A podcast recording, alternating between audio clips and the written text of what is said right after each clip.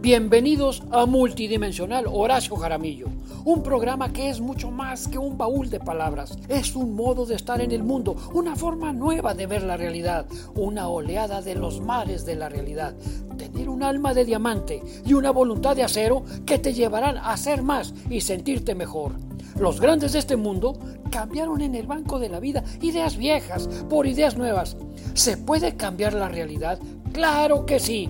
Si quieres seguirme más de cerca, te invito a mi Facebook, Dr. Horacio Jaramillo. Y no solo esto, además tengo canal de YouTube, Dr. Horacio Jaramillo, en donde puedes ver muchos programas y los puedes compartir con tus familiares y amigos para que ellos vean cómo y por qué has transformado tu vida y la has hecho mejor.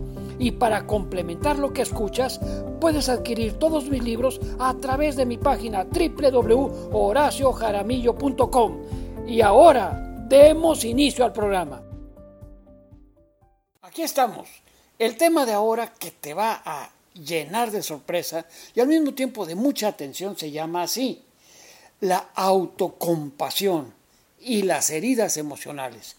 Bueno, para entrar en materia, ¿qué te parece si nos ponemos a recordar momentáneamente algunas de las películas que más te han impactado porque obviamente tratan el tema clásico de que de repente hay una traición emocional muy fuerte de ella a él. Es decir, resulta que los dos se enamoran, los dos se casan, los dos viven momentos mucho, muy extraordinarios, los dos, ella le dice, yo te juro que te amo. Y él a ella también le dice, mira, estamos en las mismas condiciones, yo también te juro que te amo. Bueno, Oye, pero fíjate que a veces por razones de trabajo voy a tener que salir y regresar máximo en dos días. Es decir, salgo el viernes en la noche y regreso más o menos el domingo en la tarde o también el domingo en la noche. Muy bien. ¿Y cuántas veces en la película, en la telenovela y en las pláticas también de amigos nos enteramos de que se va el esposo supuestamente a trabajar durante 48 horas, pero por X razón a los 24 regresa no quiere hacer ruido porque llega en la noche hasta su casa y le quiere dar una sorpresa muy agradable a su esposa y al momento, digamos, de estar observando por la ventana del cuarto, observa con gran dolor que ella está viviendo una relación amorosa con su mejor amigo. Obviamente, ¿qué siente? ¿Qué sentirías tú? Cuando ves la película y ves las imágenes, dices tú, caray, qué duro, qué feo, qué horrible, qué horror. Este hombre va a quedar destrozado porque el amor de su vida le está traicionando. Y lo mismo cuando se da el caso al revés. Es decir, cuando él la traiciona a ella. O lo mismo acontece cuando, digamos, en el trabajo están dos amigos que salieron de la universidad, se sentaban en los mismos pupitres, hicieron tesis parecidas y de repente ya en el momento de estar colocados en la empresa, empieza uno de ellos a escondidas a hablar mal del jefe supremo, del jefe máximo, porque obviamente le platica intimidades que él oyó en secreto, de que a veces se toma una copa de más, de que a veces, digamos, le da pues por jugar y apostar en la ruleta, y obviamente todo eso le va sembrando al mero jefe alto una mala impresión del amigo, de este amigo. El caso es que viene la traición, que cuando cambian los puestos, al amigo, por así decirlo, que fue delatado en secreto al jefe, no le dan el puesto. Y en cambio al delator le dan un mejor sueldo, le dan un mejor puesto y obviamente se entera porque siempre las paredes oyen, siempre hay alguien que va con el buen eh, chisme y le dice, fíjate que si no te dieron a ti el puesto es porque hubo un amigo, el que tú más estimas de todos los que estamos en el equipo, te traicionó y fue y comentó secretos que nadie debía de saber más que tú y él y se los comentó al jefe. Eso te costó el puesto. Bueno, todo esto habla de que viene una herida emocional. Eso es muy humano, eso es eh, algo que se da, como hemos dicho, en muchos medios de difusión, en muchas películas, en muchas telenovelas. En la telenovela es, digamos, como el tema repetitivo una y mil veces. Bueno, así pues, creo yo que para que lo veas con toda claridad, te voy a platicar de algo que pues resulta impresionante. Mira, En una entrevista que le hicieron a su momento a cada uno de estos grandes cantores de ópera, Caruso tiempo atrás, a Pavarotti hace algunos años, a Plácido Domingo, les han preguntado de cuál ha sido aquella, digamos, actuación y protagonismo de una obra de ópera que les haya hecho llorar de un sentimiento amargo al momento de estar interpretando con la voz, con los ademanes y con los gestos del rostro eh, una emoción dolorosa. Y casi todos hacen alusión, tanto Caruso como Pavarotti, como Plácido Domingo y otros muchos, que cuando han interpretado la ópera de Pagliacci, aquella que escribió eh, y redactó, hizo en 1892, eh, ha sido la que más les parte el corazón.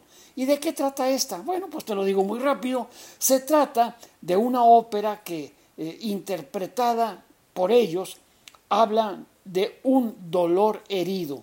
Es decir, platican de que, bueno, existe un payasito llamado Canio, un payaso, eh, que vive junto con su esposa allí en el circo, es su esposa amadísima, en amores eternos y obviamente, pues bueno, resulta que él, el payaso, antes de entrar a la escena, se da cuenta atrás de una carpa que descubre a su amada en manos de otro hombre y que no le queda otra más que ponerse el maquillaje de payaso, ponerse los ojos, la nariz, digamos, bola roja y empieza a llorar y a llorar el gran dolor de una traición amorosa. Y sin embargo, como es el dicho, siempre, digamos, el show debe de seguir, va y se presenta al público, y ahí está pues el intérprete, ahí está Plácido Domingo, llorando precisamente porque lleva en el corazón la traición y tiene que llenarse el rostro de alegría para hacer reír a los que están presentes. Bueno, aquí está el punto clave de lo que sería la autocompasión. Cuando vemos esa ópera o cuando escuchamos la narración o vemos la telenovela de la traición emocional, obviamente se nos hace, por así decirlo, un pañuelo arrugado el corazón y obviamente sentimos una gran compasión. Es decir, quizá no lo platicamos, quizá no lo decimos, pero a lo mejor de veras bajamos la cara al estar imaginando lo que está pasando en escena y ahí sentimos la compasión. Muy bien.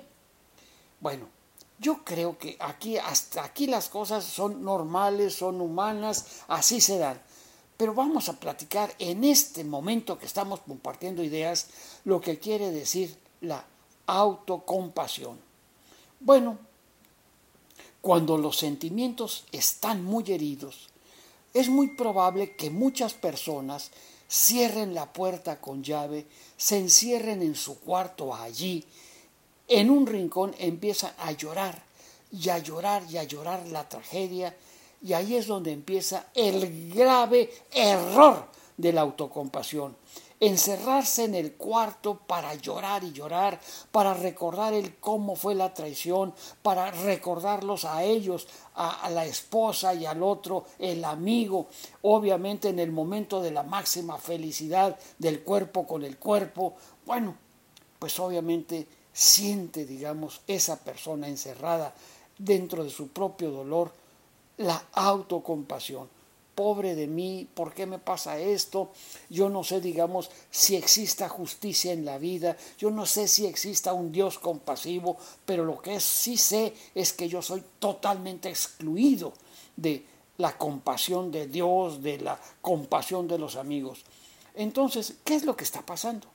Es como si agarrara dentro de un pozo en el cual ha caído por los amores heridos con una pala y empieza a sacar la tierra de aquel hoyo, empieza a encerrarse más en su dolor y a hundirse más en el pozo, primero del desamor, luego de la amargura, luego de una sensación de injusticia ante la vida, ante el mundo, ante Dios y ante todos. Bueno, porque ¿qué cosa es la autocompasión? Bueno, pues hay que decirlo. La autocompasión es un herirse a uno mismo, es clavarse la autocompasión como una especie de cuchillo a mitad del corazón. La autocompasión es platicarle a todos los amigos su dolor, su desamparo y su sentimiento de soledad. Obviamente la autocompasión es decirse mil veces, ¿por qué a mí? ¿Por qué la vida es injusta? ¿Por qué Dios no se apiada de mí? Como lo dicen muchas canciones que tú y yo hemos escuchado del, diríamos, estilo ranchero, del estilo romántico, de lo que sea. Total, pues, en la autocompasión todos son los malos, menos yo. Creo pues que aquí vale la pena caer en la cuenta de esto. Mira, hay un famosísimo doctor eh, eh, en psicoterapia, inventor, digamos, de lo que se llama la psicología positiva, y este autor se llama Martin Seligman. Bueno, él fue director de la American Psychological Association y luego después, obviamente, ya que quedó fuera, platica, digamos, de lo que acontece con el corazón de un ser vivo. Él eh, pone, digamos, algunos animales, digamos, eh, eh, amarrados en tal forma que no puedan mover ni las extremidades inferiores ni las extremidades superiores, y ahí metidos en una especie de caja que los aísla, les coloca un ah, electrodo en donde se van a disparar shocks eléctricos y los animales nada más sienten el dolor que les está pegue y pegue y pegue, estremeciendo todo el cuerpo y obviamente poniendo los pelos de punta, digamos así. Bueno, esa es la primera fase de este experimento dolorosísimo. Luego pone sobre una plataforma electrificada, sin puertas, sin ventanas, sin paredes, a esos animales, allá esos perros que antes fueron valientes y les empieza a disparar en la parte de abajo de aquella, digamos, como ah, placa de metal. Y ahí viene lo increíble, ahí viene lo que desespera, lo, lo que pasa con la autocompasión. Aquellos animales se levantan, dan dos, tres vueltas, empiezan, digamos, este, a hacer sus necesidades este, eh, gastrointestinales, eh, se mueven de un lado para otro, y están continuamente recibiendo las descargas eléctricas sin hacer, ojo, sin hacer absolutamente nada para quedar libres. Dices bueno, pero, ¿qué pasó con esa paz? Con, esa naturaleza herida de los animales.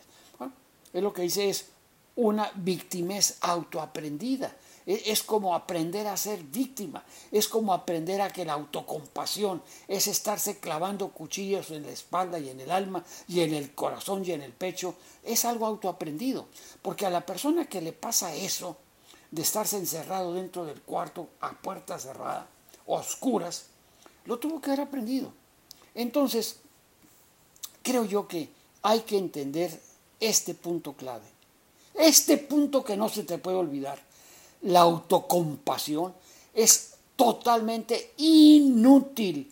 La autocompasión no sirve para nada. Eso de estarse apuñalando con una tragedia emocional obviamente no tiene ningún sentido más que la autodestrucción. Bueno, entonces, ¿cuál sería la única actitud sana que yo te puedo recomendar en este momento? Deja el rincón de tu cuarto cuando te acontezca algo parecido. Y acomode lugar, brinca, por favor, la puerta, la ventana, el balcón, sal a la calle y busca un nuevo amor. Haz cualquier cosa que cure la herida, menos estar con la autocompasión. ¿Qué quiere decir esto?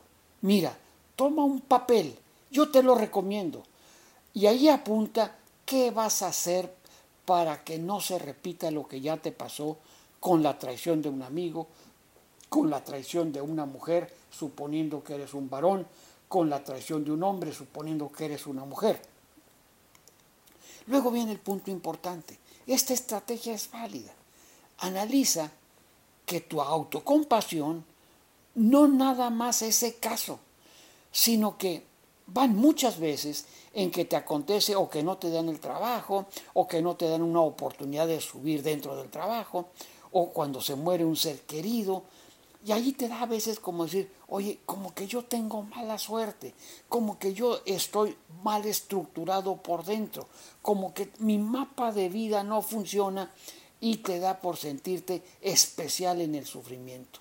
O sea que es algo que es también autoaprendido como esos animales que nos platica Seligman, que le sirvió pues a él para estratificar lo que le sucede a la que es víctima, a la persona que es víctima de la autocompasión.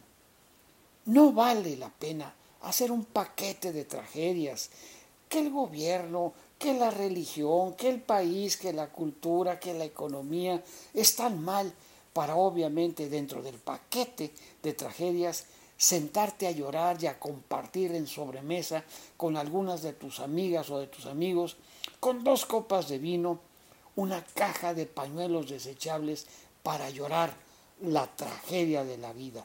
Todo eso obviamente es una solución equivocada y aquí viene pues obviamente una solución importante. Piensa que vale mucho la pena caer en la cuenta de que la vida no es perfecta.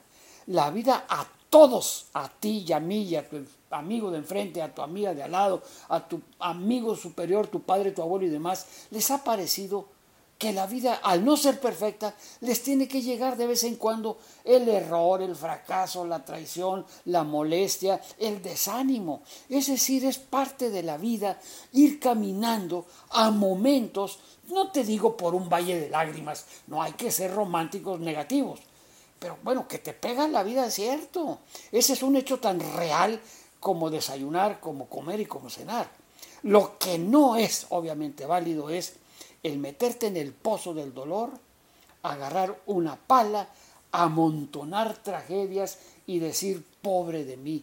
Y obviamente por eso les pega tanto a los que interpretan a este payaso, digamos, de la ópera que acabamos de citar, de Pagliacci, eh, eh, el, payaso, digamos, que llora la tragedia de una traición, nos pasa en alguna forma lo mismo y por eso nos impacta tanto quita de tu vocabulario eso de que, qué horror, qué horror y qué horror ante las circunstancias que nos van rodeando, de las enfermedades, de las pandemias y obviamente de las economías a veces que se ponen difíciles. Yo creo que eso es muy importante. Bueno, ¿qué te parece si vamos a otra estrategia que resulta sumamente importante? Mira, vamos a suponer que tú estás dormido te quedas durmiendo la siesta después, digamos, de una buena comida, de una buena plática, y alguien por broma te pone sin que te des cuenta en uno de los párpados un poquito de miel y pasa una mosca y se queda parada y pegada en el párpado. En eso tú despiertas y ves la mosca sin pensar más, vela, vela allí, parada sobre el párpado y al momento de ver sus alas y de ver, digamos, toda su configuración negra, piensas que es un monstruo, piensas de veras que es algo increíble. Luego acabas de despertar y con mucho cuidado con el dedo pulgar y con el eh, índice, tomas al, al insecto, lo jalas estirando tu brazo hasta más o menos un metro, metro y medio, y ves allí la mosca y te parece asquerosa y horrible, pero ya no te da miedo. Obviamente cuando tú pones distancia entre la tragedia emocional y tu vida actual, evidentemente que empiezas a entrar en una actitud de cero autocompasión, de cero qué error, y empiezas a tomar pasos y actitudes positivas para no autodestruirte. Obviamente la mosca parada en el párpado se ve como monstruo. La tragedia de una mujer o de un hombre o de un amigo o de una amiga que te traicionan duele. Pero obviamente, y está comprobado, que tu vida va cambiando porque vas teniendo otras impresiones y otras experiencias y conforme va pasando el tiempo, aquella desgracia empieza, digamos, a decolorarse, empieza de grande a hacerse pequeña, empieza de dolorosa a hacerse soportable. Así pues, yo creo que vale mucho la pena. Ahora, otra estrategia que yo creo que este es de filósofos, pero que yo te voy a recomendar con esta frase. ¿Qué te parece eso de ampliar el horizonte de tu conciencia? Es decir, cuando tú te colocas con un ojo a un centímetro de algo desagradable y el ojo al estar atento a aquello, todo tu ser interior y tu conciencia se inundan de aquella eh, percepción negativa. Pero si tú abres el campo de conciencia porque te retiras, en ese momento empiezas a cobrar equilibrio. Piensa en esto. Horizonte de conciencia amplificado. Piensa que de todos, esto es muy importante, de millones y millones y millones de mujeres y de hombres, de niños, de ancianos, de pobres y de ricos que han venido a esta tierra, de todos esos millones que ya se fueron, que han muerto, tú eres participante del 6% de esa humanidad histórica. Es decir, que tú estás vivo y que estás obviamente recordando qué pudo haber pasado en la época de los romanos, en la época, digamos, posterior de los esclavos, en la época de las grandes pandemias, de las grandes infecciones, de las grandes, digamos, pobrezas. Porque tú has de recordar que la inmensa mayoría antes del siglo XVIII, XVII, pues eran, digamos, grandes cantidades que apenas tenían para comer, que se dedicaban a, no sé, a construir cárceles, a construir eh, catedrales, a construir pirámides, y que allí, ojo, abuelos, bisabuelos y tatarabuelos tuyos tuvieron que haber padecido lo que a veces se acontece en la vida, como pudo ser el engaño, la desilusión, la traición, la enfermedad, obviamente la equivocación, el error, el hambre, la enfermedad, lo tuvieron que haber vivido y ya se fueron. Entonces, ¿qué quiere decir?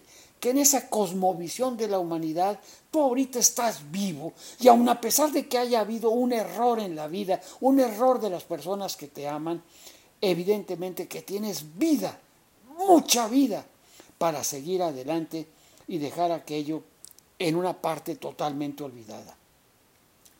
Por consiguiente, la estrategia, una y otra vez repetida, es deja de poner excusas para sufrir. No vale la pena.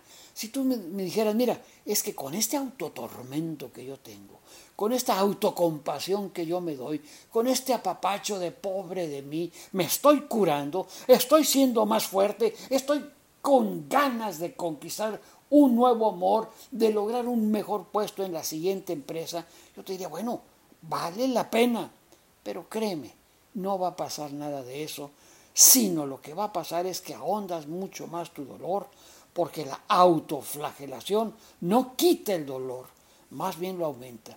Entonces, ya deja de buscar culpables. ¿Qué sentido tiene el sentirte víctima porque tu padre se fue de la casa, porque tu madre se portó mal, porque obviamente tú fuiste un niño en alguna forma abandonado? Ya pasó. La historia no se debe de medir nada más por los hechos del pasado, sino que se tiene que construir una historia, valga la expresión, que mide el presente y que te dé pistas para ver con optimismo el futuro. Por eso, en este momento hemos compartido algo de algo que no tiene sentido. La autocompasión en las heridas emocionales es un grave error psicológico, es un grave error mental. Vale la pena, obviamente, pensar qué voy a hacer para que no me pase lo que ya me pasó, qué voy a hacer para levantarme de esta y obviamente conseguir, conseguir mejor puesto, mejor fuerza, mejor oportunidades de vida. Y obviamente, y si no puedo hacer nada, pues ahí te va, digamos, una realidad. La vida está hecha para gente fuerte, pero nos da la oportunidad de fortalecer nuestra debilidad.